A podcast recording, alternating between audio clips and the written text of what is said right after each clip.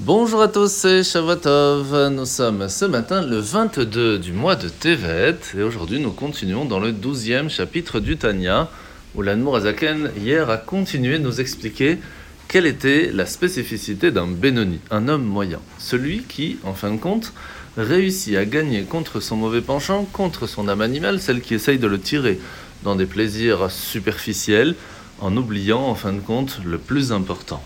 Mais ce qui est magnifique, c'est qu'il réussit tout le temps, continuellement. Et la question que l'on s'est posée hier, c'est il doit être quand même fatigué à un certain moment. À quel moment il peut se reposer? Eh bien, la réponse, c'est pendant la prière.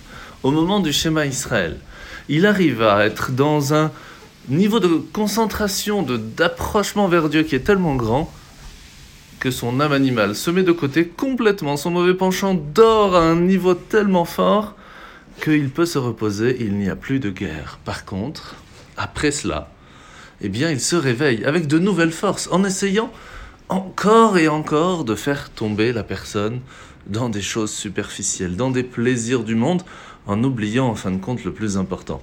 Et c'est là que l'Anmorazaken nous explique que même pendant la prière, il peut être embêté. Parce que, étant donné que le mauvais penchant comprend que la prière est un moment très fort contre lui, il va donner toutes ses forces pour essayer de le déconcentrer. Ce qui fait que lorsque vous faites la prière et que vous voyez que le mauvais penchant essaye de vous embêter, ça montre que votre prière a une certaine force, puisque à ce moment-là, il essaye de vous déconcentrer. Donc soyez heureux de ça, mais bien sûr, continuez à vous battre. La mitzvah de ce matin, c'est la mitzvah positive numéro 107. La mitzvah qu'à partir du moment où l'âme part du corps et que la personne n'est plus vivante, eh bien, il y a un manque de vie, ce qui amène une certaine manque de pureté. La personne n'est plus pure, ce qui fait qu'elle peut rendre aussi les gens qui vont la toucher pas pures. Et pour pouvoir se purifier, c'est toute une histoire. Alors, nous allons maintenant passer à la paracha de la semaine, c'est paracha de Vaera où nous allons voir euh, que Moshe, après qu'il a quand même posé une question à Dieu, il lui dit comment d'un côté tu peux être notre Dieu qui nous aime, qui nous aide, et de l'autre côté il y a l'esclavage égyptien. C'est difficile à comprendre. Et que va lui répondre Hachem? Sache que je, suis Dieu, je suis apparu à Abraham et Yitzhak et à Yaakov. En quelques mots, il dit à Moshe, tu dois avoir confiance que ce que je fais, c'est pour le bien du peuple juif. Ah, tu ne le comprends pas. Ça, c'est ton problème. Mais tu dois avoir confiance en moi. De la même façon, on doit savoir qu'on peut poser des questions à Dieu en lui disant Mais je comprends pas. Et ça, il n'y a pas de problème avec ça.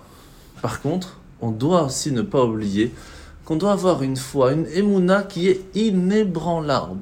Qui, à partir du moment on comprend que ce que Hachem fait, c'est pour notre bien, quelle que soit la façon, quel que soit ce qui peut arriver.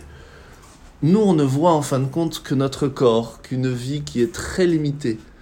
Mais lorsqu'on essaye de prendre en compte la vie de notre âme, qui est sans limite, qui se trouve à un niveau spirituel qui est caché pour nous, on peut se rendre compte qu'il y a au-delà de notre compréhension, et donc bien au-delà de tout ce que l'on peut voir avec nos yeux humains. En souhaitant de passer une bonne journée et qu'on espère de pouvoir voir le bien chaque jour. Bonne journée